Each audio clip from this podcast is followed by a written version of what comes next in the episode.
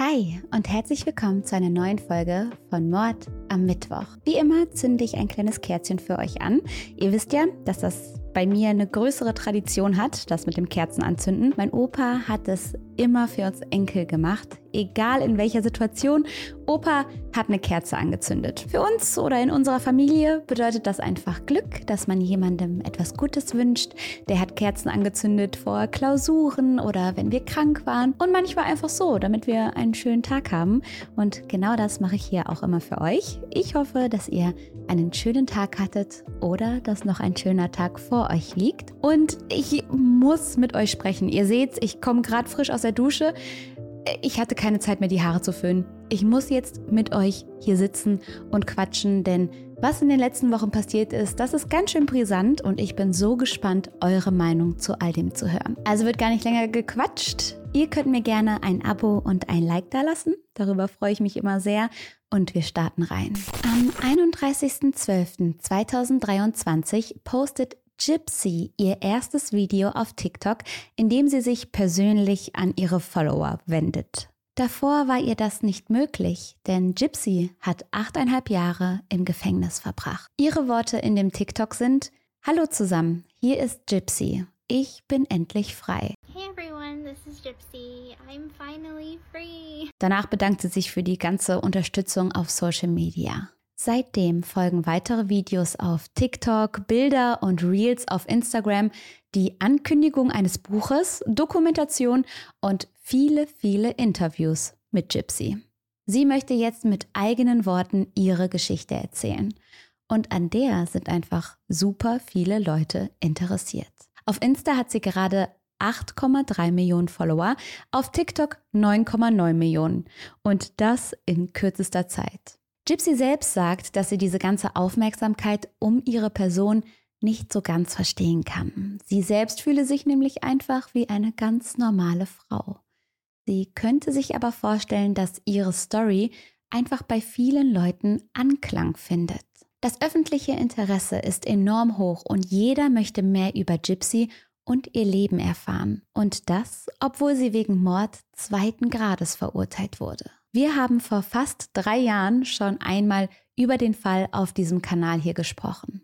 Mittlerweile sind aber unfassbar viele Dinge passiert und es gibt viele neue Informationen und Fragen, die ich gerne mit euch besprechen möchte. Deshalb beschäftigen wir uns heute nochmal mit dem Fall Gypsy Rose Blanchard und dem Mord an ihrer Mutter Didi. Gypsy Rose und ihre Mutter Claudine, die alle nur Didi nennen, sind 2015 überall bekannt. Die ganze Nachbarschaft kennt die beiden und sie treten auch in Fernsehshows und Galas auf. Sie scheinen das perfekte Mutter-Tochter-Duo zu sein. Sie haben gleich lackierte Fingernägel, halten oft Händchen und erscheinen einfach immer und überall nur zusammen. Das liegt daran, dass Gypsy Rose sehr, sehr krank ist. Die Liste ihrer gesundheitlichen Probleme ist einfach unglaublich lang. Gypsy hat unter anderem Leukämie, Asthma, Muskeldystrophie. Von der Hüfte abwärts ist sie gelähmt. Sie hat viele Allergien und ist hör- und sehgeschädigt.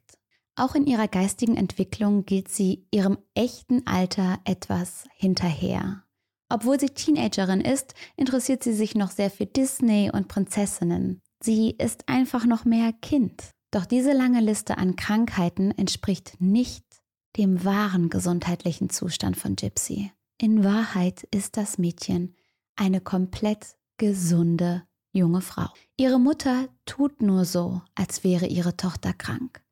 Es sind Lügen, die sie Freunden, Bekannten, News-Sendern, Hilfsorganisationen, Ärzten und Gypsy selbst erzählt und eintrichtert. Aber warum macht sie das? Mit einer sehr, sehr hohen Wahrscheinlichkeit hatte Didi das Münchhausen-Stellvertreter-Syndrom. Da sie nicht mehr lebt und nie darauf getestet wurde, kann man das natürlich nicht zu 100% bestätigen. Aber es gibt einfach sehr viel, was darauf hinweist. Menschen, die dieses Syndrom haben, in 95% der Fälle sind es Frauen, machen ihre Kinder oder andere Menschen absichtlich krank, manchmal durch Gift oder Tabletten. Oder sie reden ihnen einfach ein, dass sie krank sind. Dadurch rutschen diese Frauen dann in eine Pfleger- oder Mutterrolle, in der sie zeigen können, wie gut sie schwere Situationen meistern. Auch Didi bekommt Anerkennung und Komplimente dafür, wie liebevoll sie sich um ihre schwerkranke Tochter kümmert. Didi präsentiert sich als Vollzeitmutter und Pflegerin für ihre schwerkranke Tochter. Für alle Außenstehenden scheint sie der Inbegriff einer liebevollen und aufopfernden Mutter zu sein. Dadurch wird man dann auch eben in der Öffentlichkeit auf dieses Mutter-Tochter-Gespann aufmerksam. Es gibt für Gypsy Reisen ins Disneyland und viele, viele Spenden, um den beiden unter die Arme zu greifen. Nach einem Hurricane zum Beispiel, der ihr Haus zerstört, wird ihnen sogar von der Organisation Habitat for Humanity ein barrierefreies Haus aufgebaut. Die Professorin Beatrice Yorker sagt in der Lifetime-Dokumentation The Prison Confessions of Gypsy Road Blanchard, dass vom Münchhausen-Stellvertreter-Syndrom betroffene Frauen nicht verrückt seien, sondern eher sehr kalkuliert handeln würden. Um dieses Bild eines kranken Kindes aufrechtzuerhalten, unternehmen sie eine riesige Anstrengung. Und genau das ist es, was Didi jahrelang macht. Sie macht alles, um das Bild einer schwerkranken Tochter zu konstruieren. Didi beginnt damit, als ihre Tochter nur wenige Monate alt ist. Und es sind wirklich viele Dinge, die sich Didi ausdenkt, um ihre Tochter krank erscheinen zu lassen. Sie rasiert Gypsy die Haare ab und sagt ihr, dass sie Krebs habe. Außerdem trichtert sie ihr ein, dass sie schwache Muskeln habe und deshalb nicht so gut laufen könne. Irgendwann sagt Didi ihrer Tochter dann, dass sie gelähmt sei. Seit sie acht ist, sitzt Gypsy deswegen meistens in einem Rollstuhl. Und das ist total paradox, weil Gypsy an sich weiß, dass sie ihre Beine bewegen kann. Sie spürt es ja. Aber jeden Tag wird ihr das genaue Gegenteil eingetrichtert. Und vor anderen Personen darf sie gar nicht zeigen, dass sie ihre Beine bewegen kann. Durch diese erfundenen Erkrankungen nimmt Gypsy schon als Kind eine Vielzahl an Tabletten und Medikamenten ein. Also Medizin, die sie überhaupt nicht braucht. Die ganzen Medikamente haben natürlich auch Nebenwirkungen und durch die abrasierten Haare, ausfallende Zähne und ihre sehr, sehr schmale Figur sieht Gypsy dann irgendwann wirklich so aus, als wäre sie ganz schwer krank. Es folgen viele Arztbesuche und die Liste der angeblichen Krankheiten wird immer länger und länger. Doch Didi will noch weitergehen. Sie will dieses Bild aufrechterhalten. Und so schreckt sie irgendwann dann nicht mal mehr vor Operationen an ihrer eigentlich gesunden Tochter zurück. Gypsy wird zum Beispiel an den Augen operiert und ihre Speicheldrüse wird entfernt. Zudem bekommt sie eine Magensonde eingesetzt, was mit ziemlich großen Schmerzen verbunden ist. Um die Magensonne zu bekommen, erzählt Didi den Ärzten, dass Gypsy nicht genügend feste Nahrung zu sich nehmen könnte. Sie erzählt sogar von einer Angst ihrer Tochter vor Essen. Und das ist schlichtweg gelogen, so wie das meiste andere eben auch. Es heißt, dass es sehr schmerzhaft ist, eine Magensonde zu haben und am schlimmsten sollen diese Schmerzen sein, wenn die Magensonde gewechselt wird und das muss bei Gypsy nun alle sechs Monate gemacht werden. Gypsy trägt die Magensonde 15 Jahre lang. Ein gesundes Mädchen. 15 Jahre lang. Eine Magensonde. Jahrelang bekommt Gypsy Essen fast nur durch diese Magensonde. Laut der Professorin Beatrice Yorker sind Magensonden eine Maßnahme, die Mütter mit dem Münchhausen-Stellvertreter-Syndrom häufig durchsetzen wollen. Denn durch diese Sonde haben sie die komplette Kontrolle über ihre Kinder. Sie entscheiden, wann und ob es etwas zu essen gibt und können dadurch auch einfacher Medikamente verabreichen. Gypsy verbringt Stunden, Tage und Wochen lang in Krankenhäusern. Oft ist Gypsy dabei an ein Beatmungsgerät angeschlossen.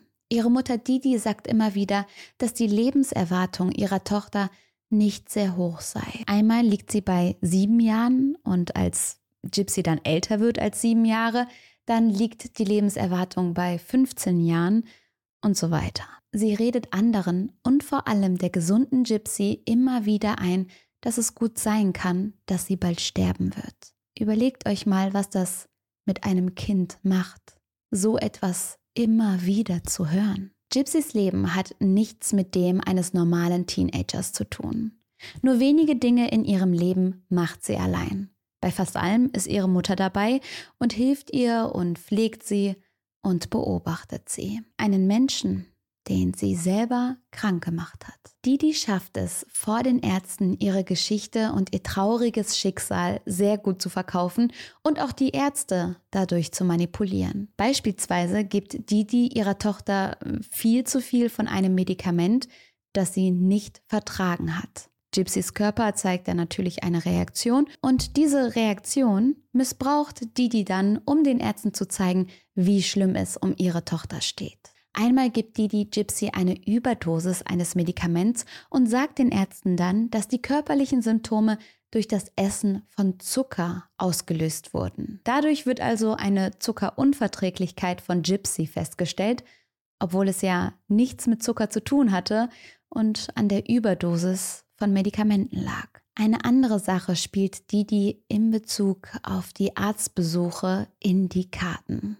Der Hurricane Katrina richtet 2005 in den USA einen enormen Schaden an. Über 1800 Menschen verlieren ihr Leben. Große Teile von Louisiana werden überschwemmt und Häuser werden komplett weggerissen. Didi behauptet vor ihren neuen Ärzten, dass die Krankenhausakten ihrer Tochter bei dem Hurricane zerstört wurden. Die Ärzte denken also, dass sie sich lediglich auf das Wort der Mutter verlassen können, weil es ansonsten ja keine Dokumente mehr gibt. Und natürlich haben die Leute Mitleid mit der alleinerziehenden Mutter und der schwerkranken Tochter und wahrscheinlich wurden deswegen so wenig kritische Fragen gestellt. Gypsy hatte bei Arztbesuchen klare Anweisungen von ihrer Mutter. Sie sollte immer ruhig im Rollstuhl sitzen, ihre Beine nicht bewegen, mit ihrer Puppe spielen und durfte nicht sprechen. Gypsy war nie alleine mit den Ärzten und somit unter der ständigen Kontrolle ihrer Mutter. Und selbst wenn sie einen Augenblick alleine mit einem Doktor gewesen wäre, die dies psychische Manipulation und der Einfluss auf ihre Tochter ist durch den jahrelangen Missbrauch ja sehr ausgeprägt. Es hätte eine riesige Überwindung gekostet, etwas zu sagen. Und Gypsy glaubte auch nicht, dass ihr irgendwer glauben würde. Sie hatte Angst, dass sich dadurch die Situation zu Hause nur weiter verschlechtern würde. Falls doch mal jemand skeptisch wurde, dann hat Didi einfach sofort den Arzt gewechselt. Ihre Fassade durfte nicht bröckeln. Viele fragen sich, warum hat Gypsy sich nicht gewehrt? Zum einen glaubt Gypsy viel von dem, was ihre Mutter ihr erzählt. Sie ist so an das Leben gewöhnt, sie kennt es ja gar nicht anders. Sie hinterfragt die Aussagen ihrer Mutter nicht. Es ist eine extreme Manipulation, die Didi seit klein auf betreibt. Außerdem wird Gypsy von ihrer Mutter extrem isoliert. Sie nimmt sie früh aus der Schule und wenn Gypsy mal Freundschaften schließt, versucht ihre Mutter, dass sich der Kontakt schnell wieder verläuft. Didi ist jahrelang der einzig richtige menschliche Kontakt, den Gypsy hat. Doch Gypsy hätte gerne Kontakt mit anderen Menschen. Sie hätte gerne Freunde, sie hätte gerne irgendwann einen Partner, irgendwen, in den sie sich verknallt, aber es gab immer nur sie und ihre Mutter. Im Jahr 2011 haut Gypsy ab, um sich mit einem Freund zu treffen, den sie auf einer Convention kennengelernt hatte. Es ist mitten in der Nacht und Didi schläft, als sich Gypsy hinausschleicht. Didi findet innerhalb von vier Stunden heraus, wo ihre Tochter ist und als sie zu Hause wieder ankommen, zerschlägt sie den Laptop und das Handy ihrer Tochter mit einem Hammer. Dann droht sie ihr, dass sie mit dem Hammer auf Gypsys Hände schlagen wird, wenn sie wieder Kontakt mit jemandem aufnimmt. Gypsy wird also dafür bestraft, dass sie andere Menschen in ihr Leben lassen möchte. Ihre Mutter fixiert sie dann zwei Wochen lang an ihr Bett. Gypsy wird dort festgebunden mit Handschellen und einer Hundeleine. Jede kleinste Bewegung wird von Didi überwacht. Sie verbindet die Leine mit sich selbst. Ich weiß nicht genau, wie sie das gemacht hat.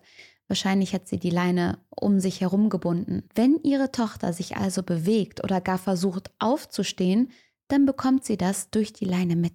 Selbst wenn sie schläft, dann würde sie dadurch ja aufwachen. Didi kontrolliert und bestimmt die Bewegungen ihrer Tochter.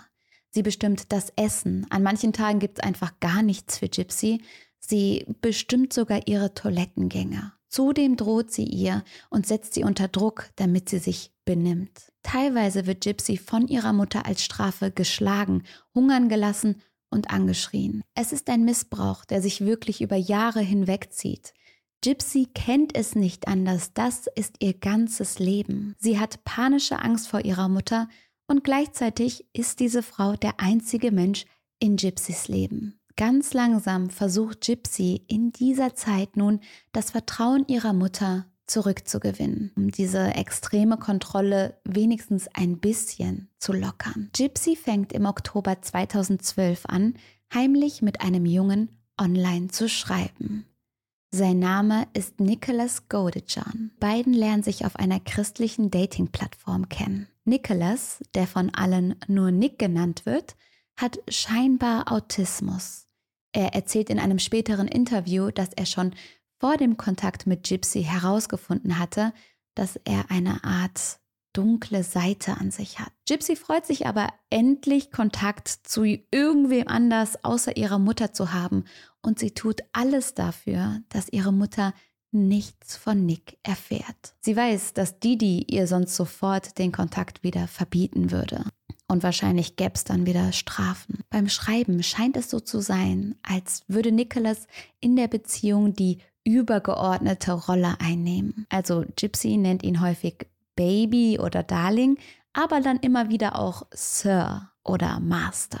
Die beiden teilen Rollenspiele und ihre Fantasien miteinander, wobei da angeblich aber auch viel von Nick gelenkt wurde. Dabei haben sie eine Aufteilung von Sklave und Master und Gypsy ist hier der Sklave. Nick erzählt Gypsy, dass er mehrere alter Egos hat und sie erfindet dann auch welche, die so zu sein passen sollen. Die beiden teilen da ihre Fantasien miteinander und irgendwann schickt Nick ihr sogar so eine Art Eigentumspapiere, die Gypsy dann unterschreiben soll, so als würde er sie besitzen. So Sachen in einer Beziehung zu bewerten, damit tue ich mich immer sehr schwer, weil das könnte jetzt auch was rein Sexuelles sein und wenn beide damit einverstanden sind und sagen, ja, das ist unser Ding, da stehen wir drauf, dann hey, ne?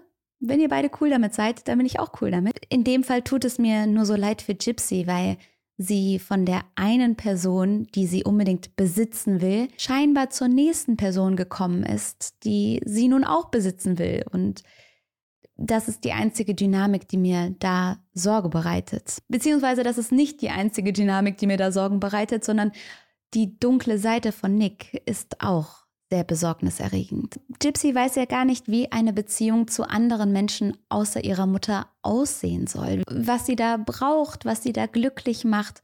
Sie hat ja keine Wertevorstellung, außer das, was die ihr eingetrichtert hat. Ich denke, deswegen hinterfragt sie diese ganzen Spielchen überhaupt nicht. Und obwohl das Ganze zwischen den beiden jetzt so ein kleines bisschen toxisch wirkt, können wir es A überhaupt nicht bewerten, weil ne, Beziehungssachen sind einfach schwer zu bewerten. Und B ist Nick einfach die erste Person in Gypsys Leben, mit der sie über alles sprechen kann. Und das ist für sie, glaube ich, super wichtig und das Allerwichtigste. Sie erzählt ihm nun von allem. Sie erzählt vom Missbrauch ihrer Mutter, von den ganzen Lügen und den erfundenen Krankheiten. Nick versichert ihr nun, dass er sie vor allem beschützen wird, auch vor ihrer Mutter. Dadurch beginnt sich jetzt ein bestimmter Plan zu entwickeln. Und hier wird es wieder besorgniserregend. Als erstes engagieren sie ein zufälliges Treffen zwischen Nicholas, Didi und Gypsy. Gypsy kann ja nicht einfach zu ihrer Mutter gehen und sagen, dass sie jemanden kennengelernt hat und den gerne zu Kaffee und Kuchen einladen würde. Didi würde das niemals tolerieren. Deswegen muss es ein zufälliges Treffen werden. Dieses Treffen planen sie im März 2015. Das heißt, die beiden führen dazwischen schon monatelang eine Beziehung, die sich aber nur online abspielt. Trotzdem sprechen sie über ihre Liebe, über Hochzeit und Kinder. Gypsy klaut sogar Kinderklamotten in Läden, um sich darauf vorzubereiten. Sie planen also, dass Gypsy mit ihrer Mutter ins Springfield Movie Theater gehen soll und Nicholas kommt dann auch dorthin. Sie schauen sich dort Cinderella an. Und das klappt, der Plan geht auf und Gypsy schafft es, sich hinaus aufs Klo zu schleichen, ohne ihre Mutter, und dort trifft sie dann Nick. Die beiden haben dann auf der Kinotoilette Sex und Gypsy versucht danach, Didi Nick vorzustellen. Alles soll wie ein erstes Kennenlernen, etwas Spontanes zwischen den beiden wirken. Gypsy erhofft sich, dass Didi ihr danach erlaubt, Nicholas zu daten. Aber ihr könnt euch vorstellen, dieser Plan funktioniert nicht ganz so gut. Versuche über Nick zu reden blockt Didi komplett ab. Für Didi ist die Krankheit ihrer Tochter, dieses Schauspiel, ihr ganzer Lebensinhalt. Didi hat nichts anderes außer Gypsy und Gypsys erfundene Krankheiten. Sie kann sich nicht vorstellen, das zu verlieren. Didi sagt ihrer Tochter, dass sie niemals Liebe finden und niemals glücklich werden wird.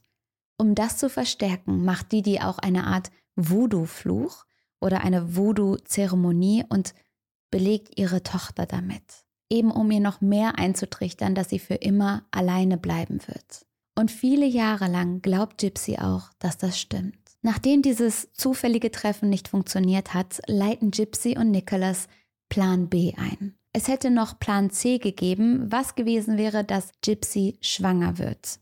Sie und Nick dachten, dass Didi dann den Kontakt nicht mehr verbieten kann. Aber Nick wollte diesen Plan wegen seiner Mutter dann scheinbar doch nicht durchziehen. Es ist Gypsy, die ihren Freund fragt, ob er ihre Mutter tötet. Gedanken darüber hatte sie das erste Mal ein Jahr vor dem Mord. Gypsy ist scheinbar davon überzeugt, dass das ihr einziger Ausweg ist. Sie glaubt nicht, dass ihr jemand glauben würde, wenn sie die ganze Wahrheit erzählen würde. Schließlich gibt es Bescheinigungen über ihre Krankheiten. Gypsy denkt, dass ihre Mutter sich ganz einfach als nicht zurechnungsfähig verkaufen könnte. Sie hat Angst, dass ihre Mutter nicht bestraft wird. In dem Jahr, seitdem Gypsy das erste Mal den Gedanken hatte, hat sie auch immer wieder Bedenken über den Mord gehabt. Zwei Wochen vorher beschließt sie ihren Plan nicht durchzuziehen. Doch dann geraten sie und Didi in einen großen Streit. Gypsy hatte Nick davor schon dazu überredet gehabt, ihre Mutter zu töten. Und als sie ihre Meinung wieder ändert, willigt Nick ein. Nick soll den Mord begehen, weil Gypsy nicht glaubt, dass sie es selbst schaffen würde. Vorab schickt sie ihm ein Video vom Haus, in dem sie genau erklärt, wie er im Dunkeln ins Schlafzimmer kommt. Im Juli 2015 reist Nick mit einem Bus zu dem Haus von Didi und Gypsy. Geld dafür hatte Gypsy davor von ihrer Mutter geklaut und ihm geschickt. Im Vorfeld hatten sich die beiden darauf geeinigt, wie Didi sterben soll. Nick entscheidet das und möchte ein Messer als Tatwaffe benutzen. Als Didi ins Bett geht, schreibt Gypsy Nick. Sie hat ihm Handschuhe und ein Messer bereitgelegt, das sie davor von Walmart gestohlen hatte. Während Nick ins Schlafzimmer von Didi geht, legt sich Gypsy im Badezimmer auf den Boden und hält ihre Ohren zu. Trotzdem hört sie die Schreie ihrer Mutter. Nach dem Mord haben Nick und Gypsy Sex in einem Zimmer des Hauses, während Didis Leiche in dem Wohnzimmer liegt. Laut Gypsy wollte Nick eigentlich ihre Mutter noch vergewaltigen. Sie konnte ihm das aber ausreden. Danach fliehen sie in ein Motel. In der Nacht postet Gypsy auf Facebook, die Schlampe ist tot. Gypsy möchte dadurch erreichen, dass die Polizei die Leiche findet und genauso kommt es auch. Menschen sehen diesen Post, machen sich Sorgen und rufen die Polizei, die bei dem Haus vorbeifährt. In Didis Schlafzimmer finden sie unter einer blutverschmierten Bettdecke die Leiche von Didi. Mit mehreren Messerstichen wurde sie getötet. Gypsy befindet sich nicht im Haus. Die IP-Adresse von dem Post wird nachverfolgt und weitere Hinweise führen die Beamten zu einem Motel. Als die Ermittler die Überwachungskameras checken, wirft das, was sie sehen, viele Fragen auf. Gypsy läuft dort mit einem jungen Mann durch die Lobby. Gypsy läuft zu Fuß, scheinbar ohne Probleme. Sie hat weder ihren Rollstuhl noch eine Magensonde, noch ihre Medikamente oder sonst irgendwas dabei. Natürlich erscheint das am Anfang alles wie ein großes Rätsel. Doch es steht schnell fest, dass Gypsy nicht so schwer krank ist, wie Didi es allen gesagt hat. Stellt euch mal den Schock für alle Bekannten von Gypsy und Didi vor, für die Menschen, die gespendet haben oder für die Ärzte, die Gypsy im Krankenhaus begleitet haben, da plötzlich die Aufnahmen zu sehen, in denen das Mädchen, das vorher nur im Rollstuhl sitzen konnte, plötzlich läuft und das ohne Probleme. Die beiden können sehr schnell festgenommen und mit dem Mord in Verbindung gebracht werden. Nicholas wird für seinen Teil an dem Mord zu einer lebenslangen Freiheitsstrafe verurteilt. Seine Anwälte hatten davor argumentiert, dass Gypsy ihn zu der Tat manipuliert habe.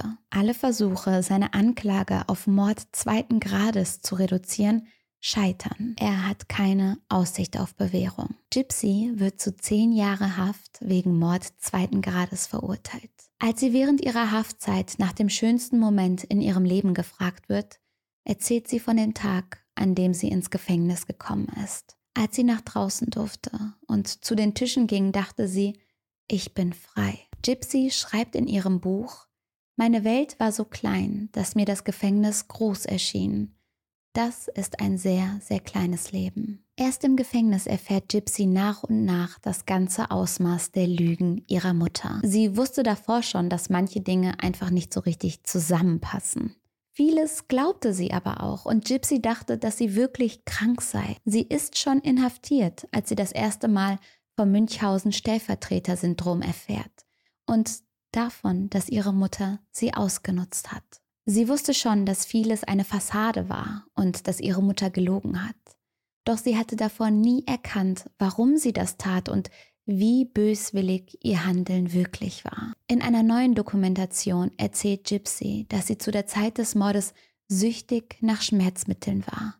Sie war also zu dem Zeitpunkt des Mordes high. Trotzdem nimmt sie diesen Konsum nicht als Ausrede für ihre Taten. Sie sagt in einem Interview, es gibt keine Entschuldigung dafür, einen Mord zu begehen. I don't blame drugs, I don't blame anything, I don't make excuses. Nach sieben Jahren Haft kann sie vor den Bewährungsausschuss treten und einen Antrag auf Bewährung nach achteinhalb Jahren Haftzeit stellen. Und genau das hat sie gemacht, weshalb sie seit dem 28. Dezember 2023 auf freiem Fuß ist. Auf die Frage, ob es fair ist, dass Nick immer noch im Gefängnis sitzt, sagt Gypsy, dass sie beide für ihre Beteiligung an dem Mord ihre Strafe absitzen müssen. Sie sagt, dass sie beide ihre Tat bereuen und sie wünscht Nick alles Gute. Kontakt zu ihm hat sie aber keinen. Den beiden ist es untersagt, in Kontakt zu treten. Das steht in Gypsys Bewährungsauflagen. Am Tag ihrer Entlassung wird Gypsy dann von ihrem Ehemann Ryan abgeholt. Noch während ihrer Haftzeit lernt Gypsy Ryan kennen. Er ist nämlich einer von vielen Menschen, die ihr einen Brief schreiben. Gypsy bekommt während ihrer Haft sehr viele unterstützende Briefe. Ryan empfindet viel Mitgefühl für Gypsy, als er von ihrer Geschichte hört. Er sagt, er hatte nicht das Gefühl, sie verurteilen zu können. Er verstand, warum sie getan hat, was sie getan hat. Sein Text fällt Gypsy besonders auf, weil sie ihn als sehr authentisch empfindet und sehr lustig. Sie denkt sich, dass hinter dem Brief jemand sein muss, der einen besonders guten Humor hat. Außerdem kommt er auch aus Louisiana. Sie vermutet, dass die beiden dadurch viele Gemeinsamkeiten haben und so fangen sie an, E-Mails zu schreiben. Es entwickelt sich immer mehr Kontakt und noch im Gefängnis geben die beiden sich das Ja-Wort. Gypsys Vater und ihre Stiefmutter sind am Anfang, also als sie von der Hochzeit hören, nicht besonders begeistert. Sie würden sich wünschen, dass Gypsy der ganzen Sache Zeit gibt und dass die beiden sich draußen erstmal kennenlernen, erstmal zusammenwohnen. Aber Gypsy lässt sich von ihrem Entschluss nicht abbringen. In einem Interview witzelt sie über ihre neue Rolle als Ehefrau. I can handle the stress and the trauma and everything that my mother put me through growing up, going through prison. Wenn ich mit dem Stress und dem Trauma und allem, was mir meine Mutter angetan hat, als ich aufwuchs und als Erwachsene klarkomme. Ich war im Gefängnis. I feel like marriage is something that I can tackle on. Ich habe das Gefühl, dass die Ehe dann etwas ist, das ich in Angriff nehmen kann. Und dann kichert sie. Während ihrer Haftzeit wird Gypsy außerdem von anderen Familienmitgliedern und Freunde der Familie unterstützt. Ihre Familie hatte scheinbar nicht geahnt, dass Gypsy gar nicht wirklich krank ist. Sie hat nur ganz selten Kontakt mit ihnen gehabt. Irgendwann gab es dann überhaupt keine Besuche mehr, sondern sie hat mit ihrem Vater, wenn überhaupt, telefoniert. Und während den Anrufen saß Didi natürlich immer neben ihr und hat genau kontrolliert, was Gypsy sagt.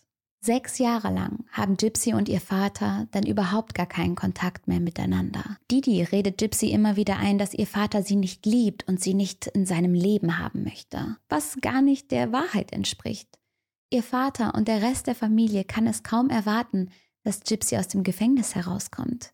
Ihr Ehemann Ryan, ihr Vater Rod, ihre Schwester Mia, ihre Stiefmutter Christy, die sie übrigens Mom nennt und erzählt, dass das die Mutter ist, die sie sich immer gewünscht hat, und ihr Cousin Bobby stehen hinter Gypsy. Sie wünschen sich, dass sie ein Leben in Freiheit führen kann. Gypsy hat sich in der Zeit im Gefängnis sehr stark verändert und weiterentwickelt. Zum einen äußerlich, sie ist jetzt eine gesunde und erwachsene Frau und als sie ins Gefängnis gekommen ist, sah sie aus wie ein kleines Kind. Und das, obwohl sie schon 20 Jahre alt war. Schon lange hat sie keine abrasierten Haare mehr, sondern lange braune Haare.